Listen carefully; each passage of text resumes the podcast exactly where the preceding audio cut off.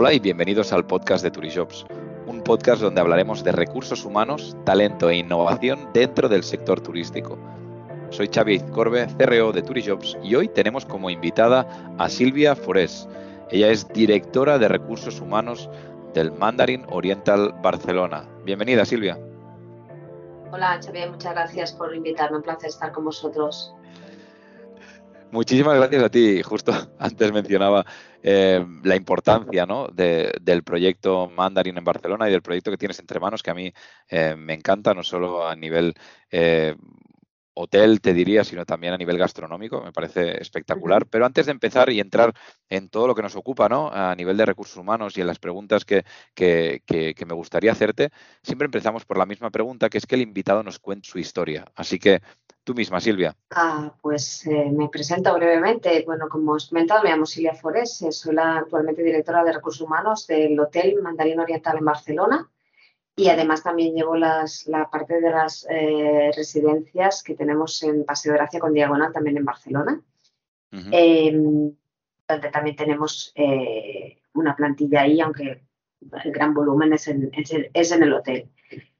Ah, mm, mi trayectoria es un poco extraña porque yo empecé simplemente como background como traductora y en un momento determinado decidí pasar al mundo de los recursos humanos. Hace muchos años que me dedico a recursos humanos eh, pero curiosamente he estado muchos años en firmas de servicios profesionales y, desde julio del 2020 estoy en, el Hotel Mandarín Oriental, que es la primera experiencia que, profesional que tengo en la parte de hoteles.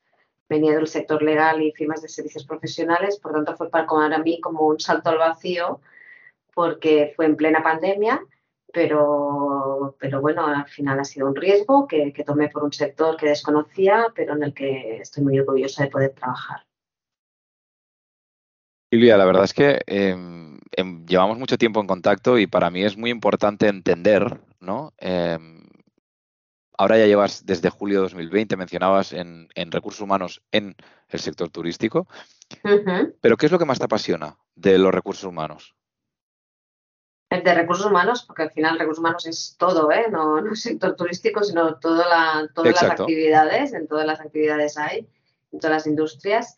Em, a mí lo que más me apasiona es la sensación de, de poder ayudar a las personas a conseguir sus objetivos, sea por un lado a encontrar trabajo, aquella persona que lo está buscando, sea también a, ayudar a crecer en la carrera profesional a alguien que, necesita también una guía, una orientación para poder crecer en esa carrera. El hecho de poder estar en una organización como directora de recursos humanos o en otros cargos en, recursos humanos y poder orientar, ofrecer oportunidades, para mí es la, la, gran satisfacción y además que ellas salgan bien.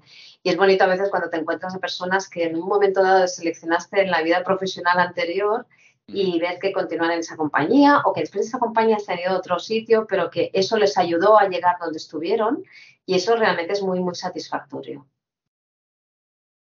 La verdad es que es muy interesante el, punto de vista que tú mencionas hoy, que es el poder cambiar esas vidas, ¿no? Dar esa oportunidad y acompañar durante ese tiempo a esas personas a las que le dices, oye, quiero que formes parte de este proyecto, ¿no? Y, luego acompañarlas a, ese crecimiento y a conseguir sus objetivos. Claro, aquí dentro de, recursos humanos o del departamento de personas, em, sí que me gustaría que, pudieses transmitirnos ¿no? Eh, algo que, creas que sí o sí debemos mejorar ¿no? como sector vinculado a recursos humanos. A ver, en el sector en el que estamos está clarísimo, eh, uno de los puntos, yo creo que es, que es conocido por, por, mucha gente, es el tema de los salarios. Yo creo que en la hostelería son bajos comparados con otros sectores pero además la exigencia es muy alta. Entonces ahí se ve ese, gap, ¿no? decir, oye, cuánta exigencia, pero en cambio los salarios no parecen corresponder. Se habla a veces de que se tiene que mejorar la flexibilidad, la calidad de vida, pero vamos a ser realistas. Esto en realidad es bastante difícil en el sentido de que propiamente se trabaja cuando el cliente está de vacaciones. Mm. Y esto significa pues un esfuerzo de trabajar fines de semana, de trabajar en unas horas que, que realmente pues no son horarios de oficina, ¿no? Y eso es muy difícil que cambie, porque es que es, la esencia de, lo que es la propia actividad. Eh, en cambio, los salarios pues no dependen de eso, ¿no? sino que los salarios sí que es una asignatura pendiente que se, que se podría revisar eh, para que, realmente pues, nos ayudara incluso pues, a lo que yo digo que es dignificar la profesión. Y yo creo que ahí es donde tenemos la asignatura pendiente a, nivel de recursos humanos con todas las personas que trabajan en el mundo de hostelería y hoteles. Has mencionado algo muy importante que es, que es el salario. Em, la verdad que en el último episodio hablábamos del salario emocional también, ¿no? Eh, ¿Cómo es de importante para ti la cultura organizacional en este sentido? Porque es verdad que, el salario eh, es importantísimo em, y para mí yo creo que es un reto también como sector y, creo que es verdad que, que debemos eh, ser competitivos también, porque estamos compitiendo, de hecho, en talento con otros sectores, por lo tanto, debemos ser eh, competitivos en el salario también. Pero ¿cómo es importante para ti la cultura organizacional de una empresa y cómo ves el sector turístico también respecto a este tema? La cultura organizacional es importantísima porque marca todos los comportamientos de una empresa cómo es la cultura de la empresa por dentro va a impactar directamente en cómo percibe el cliente o el huésped el servicio. Una cultura organizacional que sea sólida, que sea íntegra en sus fundamentos, esto pues destilará pues, un respeto, un buen hacer en todas las actuaciones que se tengan con sus clientes. Y esto ya se empieza desde el proceso de selección, Xavier, porque ya tenemos que buscar personas que estén alineadas con ello. Hasta, hasta también en la forma en que las, en un momento dado las podemos llegar a despedir o se termina una relación laboral, siempre con el máximo respeto acompañando a la persona porque es un momento delicado, ¿no? Es decir, siempre pienso, no se puede pretender dar el mejor servicio al cliente si esa cultura de la empresa no tiene esa, esa excelencia, ese buen hacer entre sus pilares. Y como tal, también tenemos que ser capaces de dar este trato excelente a los empleados, ¿no? Porque esto revertirá mm, claramente en el servicio. En el sector turístico esto es muy crítico porque los empleados son los que dan el servicio, como bien sabes, y aparte es en, tiempo real y no hay margen de error. Y por tanto, lo que vendemos es felicidad, experiencias inolvidables y, claro, toda la cultura organizacional tiene que ser coherente con ello. Si no hay detrás una buena base, el servicio directamente se verá resentido, estoy convencida. En tiempo real, justo mencionabas, y, tener una buena base y fundamentar bien absolutamente y transmitir esa cultura organizacional no solo internamente, sino también al huésped final y, esa experiencia, ¿no? El, poder vender esa felicidad de la que hablabas. Claro, una de las principales preocupaciones, que tú y yo lo hemos hablado muchísimas veces en nuestro sector, y lo sabes, y, todo el mundo yo creo que, es consciente, además medios generalistas también se hacen eco, eh, es encontrar a las personas adecuadas ¿no? para nuestro equipo, encontrar ese talento que necesitamos para nuestros equipos. Según tu opinión, ¿qué, crees que lo ha podido ocasionar? A ver, solamente un dato, ¿no? Ah, se hablaba que en pandemia hubo un, abandono de más de, de 70.000 profesionales en España que cambiaron de, digamos, de profesión o de sector, ¿no? Esto es muy, muy significativo, ¿no? Sí. Es decir, eh, ¿qué preocupaciones hay? Pues las directamente inherentes a lo que es la actividad en sí, los horarios rotativos, los fines de semana trabajando, los salarios de los que hablaba antes. Además, yo creo que hay un punto, eh, Xavier, que es que, mm, perdonadme, eh, lo veo así, es mi opinión. Hay algunas profesiones que no resultan sexys, por decirlo de algún modo, para la gente joven. Es decir, ser camarero, recepcionista, botones, que al final es una, una formación, es una una forma también de desarrollarse, de, poder aprender una profesión, pues yo creo que comparado con otras profesiones se saben vender menos, ¿no? Ahora se lleva más ser influencer o trabajar en una startup, ¿no? Parece desde fuera más atractivo, ¿no? Pero es así. Es así. Realmente, pues tú le pones una profesión de camarero a una persona joven al lado de ser influencer, pues oye, parece que, tira más lo otro, ¿no? Soy, soy un poco, estoy haciendo broma, pero pero ya, ya supongo que entiendes ¿no? lo que estoy, lo que estoy transmitiendo, ¿no? Hay poca vocación, que además junto con el hecho de que las nuevas generaciones desean vivir experiencias, pues hacen que no deja de ser una profesión un poquito de paso, ¿no? Para ganar un poquito de dinero, para coger un poco de experiencia, pero algunos lo hacen sin una intención de carrera profesional. Claro, esto al final nos impacta y nos impacta a recursos humanos en grandes esfuerzos para atraer, para seleccionar y luego para formar y con muy pocas garantías de estabilidad. Es decir, estamos como jugando con, contra un montón de elementos muy, muy negativos y muy inestables, ¿no? Eh, pero bueno, es lo que hay y, realmente es donde está ahora mismo la profesión. Por tanto, tan importante es ¿no? lo que hablaba antes de dignificarla, de darle una, un, realmente el puesto que se merece, porque el, que el motor económico de España, como sabéis, em, qué importante es el turismo, ¿no? Y, cuántas oportunidades hay, hay, encima de la mesa para personas que tengan una buena vocación y, y pasión por esta profesión. De hecho, tú misma hablabas de, hacerlo sexy, hablabas de, crear, ¿no? Eh, formas de, poder atraer ese talento para esas posiciones, ¿no? Como camarero, como botones, que al final son profesiones que te pueden ayudar, como bien remarcabas, a crear una carrera profesional. Y yo creo que eso es fundamental. Y ahí entra el employer branding. ¿no? Eh, algo que es tan fundamental que justo lo mencionábamos también en el último podcast, de que, de que hoy debe ser ya prácticamente obligatorio. ¿no? Eh, ¿Qué es para ti y, y, y cómo estamos? Employer branding, tú lo has dicho, es fundamental para atraer el talento, ¿vale? porque lo difícil no es seleccionar, es atraer. ¿eh? O sea, en otros momentos a veces es seleccionar, ¿no? Eh, tenés a mucha gente y cómo seleccionas al mejor. Eso es difícil, pero que a es atraer y a tener una masa de currículum suficiente como para poder seleccionar, ¿no? Entonces aquí es fundamental atraer el talento y más ahora que el sector pues tiene esta escasez, ¿no?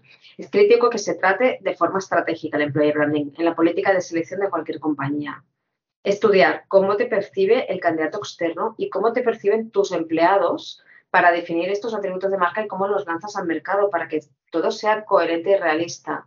Pero al final lo peor que te puede pasar es, oye, mm, que vendas humo, que, expliques una película y que luego la persona que se incorpore vea que realmente entre lo que se le había explicado y la realidad hay lo que se llama el gap de expectativas, ¿no? Sí. Que es que le has vendido un proyecto muy atractivo que no se corresponde con la realidad. Lo más seguro es que abandone al cabo de muy poco tiempo, ¿no? Totalmente de acuerdo. Eh, hay sectores más y menos sofisticados. Como sector, eh, creo que estamos poco sofisticados. He visto muchos avances en employer branding que, se han ayudado en las nuevas tecnologías, en otros sectores, y cosas bastante novedosas, pero no tanto en hospitality, ¿vale? Ni siquiera en grandes grupos hoteleros, ¿eh? Porque comparados con otros sectores que han avanzado más, em, yo veo que la hostelería todavía está como un paso por detrás. Em, da para ofrecer muchas cosas, eh, para poder tener un employer branding muy atractivo y no continuar dando las típicas frases de buscamos gente apasionada en, un, en, un, anuncio, me explico. Esto es por supuesto que buscamos gente apasionada, pero tenemos que atraer de otras más formas, ¿no? Tenemos que explicar qué se ofrece al candidato, eh, qué buscamos, qué, en qué se va a poder desarrollar. O sea, yo creo que nos hace falta, sinceramente, un argumentario de venta coherente, realista y que seamos capaces de llegar a ese público objetivo. Y esto solo lo consigues con una buena estrategia de employer branding. Creo, para finalizar, ¿no? De este tema de employer branding, que a mí me gusta mucho, no sé si lo notas, me apasiona este tema, porque creo que es, crítico. O sea, somos muy buenos los hoteles para los clientes, ¿no? Los departamentos de marketing brillan al vender los hoteles, pero nos cuesta internamente recursos humanos vender la marca ampliadora del sector turístico. Yo creo que ahí tenemos, antes he hablado de salarios, pero es que yo creo que a nivel de recursos humanos ahí tenemos mucho, mucho que aprender y de, copiar o de inspirarnos en otros sectores. Me encanta que digas esto, porque la verdad llevamos más de, bueno, ya lo sabes, eh, te hemos invitado y hemos invitado a muchísima gente, ¿no? A las, a las Turitalks, a los eventos que realizamos donde traemos personas para hablar de este tema, traemos eh, grandes expertos para hablar de este tema y lo fundamental que es, o sea que en el fondo, y lo has mencionado súper bien, ¿no? el, el qué bien vendemos ¿no? nuestro sector como sector turístico y como punto para vivir esa experiencia, como tú mencionabas, mm. pero ¿qué diferencia hay eh, entre vender nuestro producto, vender nuestro hotel, nuestra experiencia y vender eso al futuro empleado, ¿no?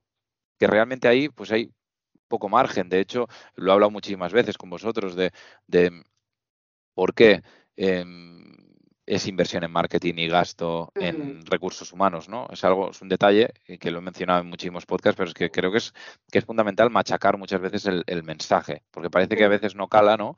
Y creo que es importante, y más en el momento en el que vivimos, que el mercado laboral ha cambiado, que es aún más complicado, ¿no? Eh, encontrar talento, que eso está pasando en más sectores, ¿no? El sector de IT, o sea, el sector tecnológico, en el sector legal incluso y, y en sanitario está costando muchísimo, pues oye, ahora es el momento de aquí cinco años va a ser tarde y los que no lo hayan hecho, pues realmente van a tener un problemón muy grande, porque nuestro sector al final, no nos engañemos, vamos a necesitar a las personas. Es muy importante también, sí, en, perdóname, te he cortado, Xavier. Sí, sí. No, no, di, di, di. No, que, que tienes razón que es un tema que para mí que tiene que estar encima de la mesa de todos los directores de recursos humanos de hoteles, desde luego es muy estratégico, pero que, que, es que hay que hacer un buen análisis por dentro, si puedo dar un, consejo con total humildad. ¿eh? Es decir, eh, antes de empezar a vender el hotel a empleados fuera, tienes que saber muy bien cuáles son tus fortalezas internas y qué es lo que... Es decir, no puedes vender la casa bonita si dentro la tienes fea. Lo explico así con palabras muy, muy llanas, ¿no? Con lo cual tienes que tener una buena cultura, em, unos valores, algo que realmente tengas una plantilla que, bueno, que se asiente bien con ella, que haya una serie de valores que los puedes trasladar al mercado para que sea coherente y no te pase lo que he dicho antes, que quien entre, se encuentre que, ostras, lo que me habían contado es totalmente distinto a lo que, lo que me encuentro. Sí, sí, es que la coherencia para mí eh, es fundamental. En todo, ¿eh? O sea, en una entrevista, justo lo mencionabas tú, ¿no? Ser realista con lo que realmente tienes. da igual, da igual a qué marca pertenezcas. Tú sabes, como bien has dicho, cómo está tu casa, quiénes son tus empleados, eh, mm. cuál es la relación, o deberías saberlo entre unos, entre otros, entre departamentos. Y luego también sabes cosas muy bonitas tuyas. Y creo que es muy importante ser eh, brutalmente honesto con, con, con, todo el mundo y sobre todo con alguien que se incorpora. ¿Por qué? Porque en el fondo, como bien dices, cuando esa persona se encuentre con todo aquello bueno que lo has dicho y todo aquello que no es tan bueno, va a ver que en ningún momento le has intentado mentir, o sea, sino que has sido honesto. Y la gente valora muchísimo que incluso hables de cosas que, como empresa tenemos que mejorar, ya desde la entrevista, ¿no? Eh, o sea que Estoy 100% alineado y creo que, es algo que, en muchísimos casos no está sucediendo, ¿no? Eh, y, a veces malinterpretamos quizás el, venga, vamos a invertir en employer branding, ya, pero hemos hecho el, ejercicio, hemos hecho el ejercicio previo, eh, como tú bien dices, de saber la propuesta de valor, quiénes somos, cómo tenemos los equipos, cuál es la comunicación interna que tenemos entre los equipos. Hay, ¿sabes? Hemos tirado barreras entre departamentos, siguen existiendo y no hay comunicación entre departamentos. Bueno, es que eh, da, para, da, para, mucho, es muy apasionante Y, y, sí, sí, nos quedamos con el puro escaparate que te puede ser el employee branding sin que haya una sustancia detrás, al final resulta ser, eh, ser bueno, contraproducente. Totalmente de acuerdo. Y para mí, claro, hemos hablado de, cultura, eh, hablamos también de employer branding, ¿no? De cómo atraer, y ahora estamos ya en, en, la entrevista, ¿no? O sea, ya hemos conseguido atraer, lo hemos conseguido citar. Em, ¿Qué crees que hace, o sea, ¿Qué hace en una entrevista, sobre todo para ti? Eh, que seguro que sigues haciendo entrevistas en, para perfiles más, más, seguramente de management. Eh, no, yo lo hago todo, Xavier, no te equivoques. Y pues entrevisto a todo el mundo. Mejor me lo pones. ¿Qué hace en una entrevista final que te decidas por un candidato u otro?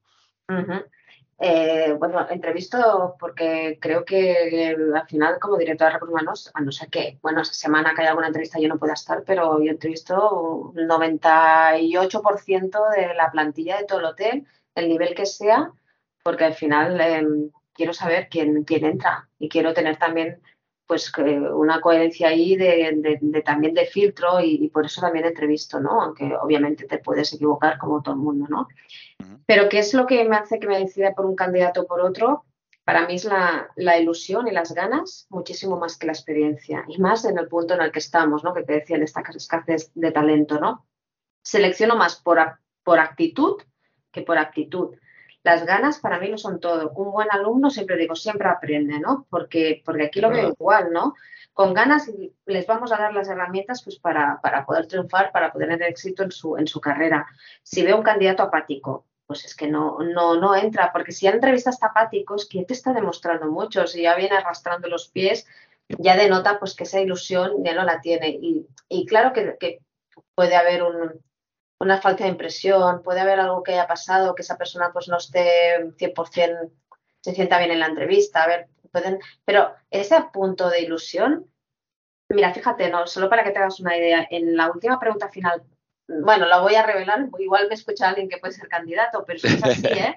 La última pregunta que hago en la entrevista, y se ríen a, mis compañeros de, recursos humanos que, también pues en, el equipo, ¿no? Que, que siempre que intervengo yo Dice, siempre haces la última entrevista final, pero es que para mí es fundamental. Del 1 al 10, ¿cuál es tu grado de interés por trabajar en, nuestro hotel? Entonces hay personas, sabía que te dirán un 10, hay personas que dicen un 8. Y entonces yo pregunto, ¿y estos dos puntos de qué te falta, no? De cuál es el que te... A ver, mm, obviamente no es la única pregunta y no es lo que rompe la balanza, pero destila mucho el, oye, no, no, para mí un 10 y se conviene un 12. O quien te dice, no, mira, un 7. Ah, ¿y por qué un 7? Bueno, pues porque no sé muy bien, y, empiezas, y luego empiezas ya a tirar del hilo y ves algunas cosas que, le están haciendo durar en la decisión. Y bueno, y ahí puedes empezar un poquito a, investigar y tal. Pero que, el tema de la motivación, sin duda, el interés, la ilusión y las ganas, para mí pesan muchísimo más que, lo que es mm, técnicamente la experiencia, que eso también obviamente tiene, tiene su peso, tiene su importancia, pero, pero que sin, sin una buena actitud no, no me sirve. Pues Silvia, como tú bien decías, has desvelado la última pregunta. Sí. claro, yo me quedo con eso, o sea, me quedo con, esa actitud, que de hecho parece un tópico y todo el mundo, y a veces cuando hablo con candidatos, pues claro, pero la actitud, pero es que si ni siquiera me llaman, bueno, entonces volvamos a lo mismo que la empresa, pues tiene que hacerlo el candidato. ¿Sabes tus fortalezas? ¿Sabes tus debilidades? ¿No? ¿Has hecho ese ejercicio para luego, para luego aplicarlo en tu, en tu currículum. Eh, buscas distintas formas también de encontrar trabajo eh, a través de Turijobs o buscar, ostras, vale, y ahora eh, busco a ver quién es el, recruiter de, ¿no? o la persona de recursos humanos de este hotel, porque realmente quiero formar parte de este hotel. Jolín, hay formas también, ¿no? igual que hablamos de employer branding, pues tú tu marca personal también la tienes que cuidar. Entonces, para mí, después de, esta pregunta, después de decirles eh, la pregunta, pues de, oye, del 1 al 10, ¿cuánto quieres trabajar en Mandarín Oriental Barcelona? ¿Qué consejo le darías a alguien antes de venir a una entrevista contigo o a alguien de tu equipo? Esta pregunta es eh, también muchas veces que yo he trabajado en temas de orientación laboral, ayudando a candidatos a encontrar trabajo, vale. Em, porque siempre ha sido muy vocacional para mí. Eh, yo tengo un libro que publiqué hace ya unos cuantos años que se llama Solo puede quedar uno y era para explicar a las personas que se prepararán para encontrar trabajo, ¿no? Consejos, em, se llama Solo puede quedar uno, diario de un proceso de selección. Eh, y bueno, pues eh, uno de los consejos que daba, eh, que es muy simple, pero a veces no, pues no se tiene en cuenta, es que había candidatos que me encontraba que me preguntaban, oye, ¿qué es mejor? ¿Que sea yo mismo en la entrevista o yo misma o que me prepare, ¿no? Yo decía, oye, si tienes que preparar de algo, tienes que prepararte, es lo que tienes que hacer, que se prepare. Para mí el consejo es que, es que es inconcebible con la cantidad de información disponible que llega una persona a una entrevista con las manos en los bolsillos sin haber demostrado ningún tipo de interés ni por la empresa ni por el entrevistador. Es que, mm, ¿cómo? Es decir, que no hay tecnologías para poder mirar, para saber quién te va a entrevistar, para saber esta empresa que está buscando. Es decir, para mí es muy importante mm, y un consejo es no dejar nada al azar, prepararte con preguntas que te pueden hacer, ¿no? Y a veces, voy a ser crítica aquí, Xavier, pero nos dedicamos más tiempo a preparar unas vacaciones que en preparar una entrevista que al final es crucial para el futuro profesional de alguien, pero es que es así, es que a es verdad, es verdad, dices, perdona, mm, muchas veces no damos la importancia que tienen a los cambios de trabajo, cuando en realidad, y siempre lo he pensado, un cambio de trabajo no es casual cuando cambias un trabajo te lleva a otro y otro te lleva a otro. Es decir, la sucesión, aunque no sea lineal, en que ya has hecho vueltas arriba, abajo y tal, si te han cogido en el siguiente trabajo, tiene mucho que ver en qué ha pasado anteriormente en tu vida profesional. Por tanto, cualquier decisión es crítica y tiene su peso. ¿Vale? Por tanto, no dejemos al azar una, algo tan, tan vital para la persona como es una oportunidad profesional no prepararse la entrevista, no ir suficientemente informado y no ir preparado también para poder contestar las preguntas que te vaya a poner el entrevistador, te va a poner en una situación muchísimo más de inferioridad o de poca preparación respecto a ir pues con, los deberes hechos. Y esto lo tengo muy claro y con los años que hace que me dedico, noto mucho quién se ha preparado una entrevista, a quien simplemente ha ido ahí a escuchar y a ver qué pasa, que al final acaba siendo pues menos interés. Estoy totalmente de acuerdo. Silvia, y con esta pregunta terminamos. Eh, ha sido un placer poder conversar contigo eh, esta media hora. La verdad, ha habido cosas súper interesantes que, creo que van a ayudar muchísimo tanto a candidatos como, como a empresas. Así que muchísimas gracias, Silvia. Gracias a vosotros, a Turijobs y, y bueno, pues un placer y a todas las personas que me han escuchado. Muchas gracias. Y a todos los que nos estáis escuchando, suscribiros al podcast de Turijobs y compartirlo si os ha gustado. Muchísimas gracias, nos vemos la semana que viene y recuerda, people make the difference.